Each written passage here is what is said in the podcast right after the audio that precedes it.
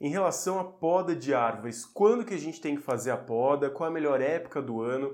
Bom, esse é um assunto que vai depender das características da árvore, quando é o seu florescimento, quando é a sua frutificação, se é uma espécie perennifolia, se é uma espécie decídua, né, aquela espécie que perde todas as folhas no inverno para entrar em dormência em repouso verdadeiro. Então, levando isso em consideração, a gente tem que as épocas ideais para fazer podas em árvores ou mesmo em arbustos lenhosos ou semilenhosos vão seguir esses fatores. Então me acompanhe aqui no caderninho que eu preparei uma sequência lógica bem legal para vocês gravarem essa informação técnica. Então vem aqui comigo.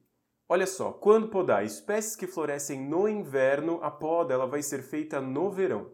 Espécies que florescem no verão, a poda vai ser feita no final do inverno. Sempre poda de inverno é no final do inverno. Espécies decíduas, aquelas que perdem totalmente as folhas para entrar em repouso, a gente faz a poda no final do inverno. E espécies perennifólias que florescem em outras estações do ano, a gente vai fazer a poda após a frutificação.